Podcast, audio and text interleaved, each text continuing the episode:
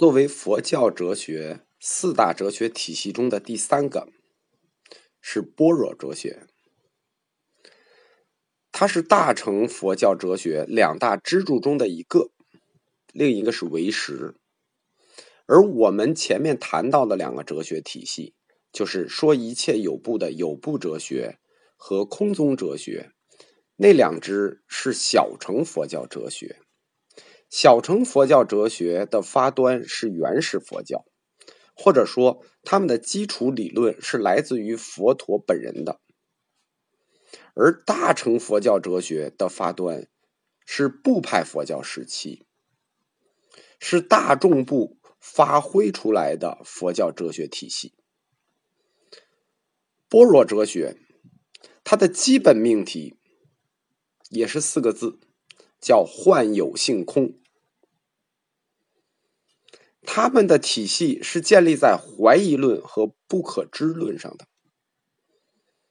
通过揭示概念或者经验中存在的一些内在矛盾，从而去否定人具有认识和把握客观真理的能力。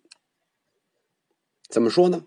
我举个例子，比如说，我们看到谷子的种子，它可以发芽儿。发完芽儿就长茎，长完茎就开花结穗儿最后成为了谷子。那么种子、茎、花、谷子，它是不一样的事物，对不对？所以不一就可以成立，就是一二三四五六七的一，不一就可以成立。但是这些种子、根、茎、叶、花，它又同属于一个谷子所有，对吧？所以不异也可以成立。异就是异同的异，就是两个相反的命题，不一和不异同时可以成立。般若哲学的中观学派揭示了好几组这样的矛盾，这就是认识中的矛盾。但是有矛盾就是虚妄，就是不真实。那么般若哲学进一步就推出了认识也是不真实的结论。这种认识事物和推导事物的方法，是般若哲学在批判说一切有部的哲学体系哪一个呢？法体恒有这个概念里头发展起来的。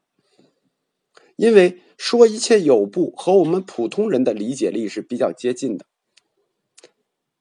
就是说他觉得概念的规定性是永恒的。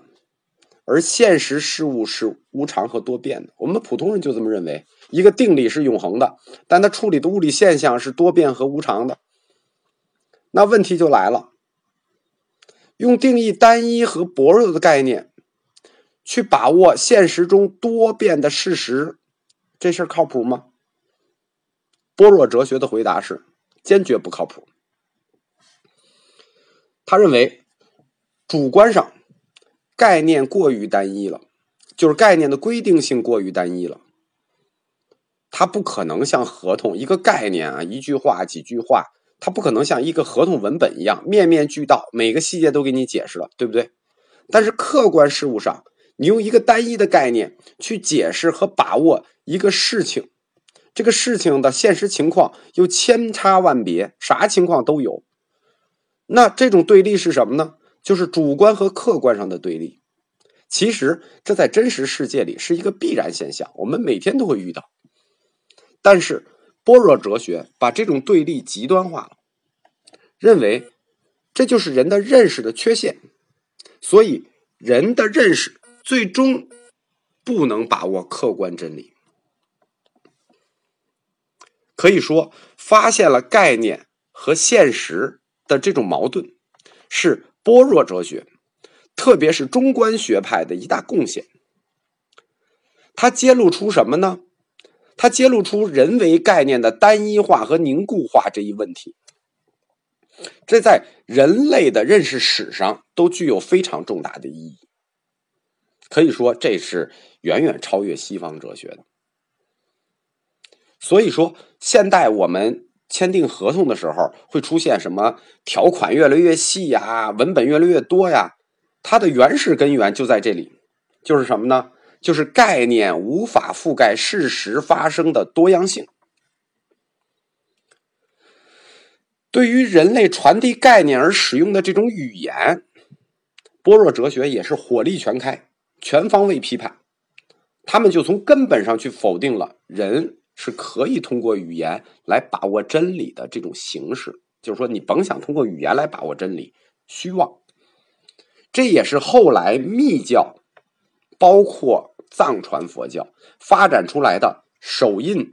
坛城、瑜伽、灌顶等等的理论基石，就是语言既然不能把握真理了，我们就换一种把握真理的形式。般若哲学它建立起来了两重真理观，强调宗教和世俗生活的一种对立，但是他们也指出了这种对立的协调方式，就是著名的真俗二谛。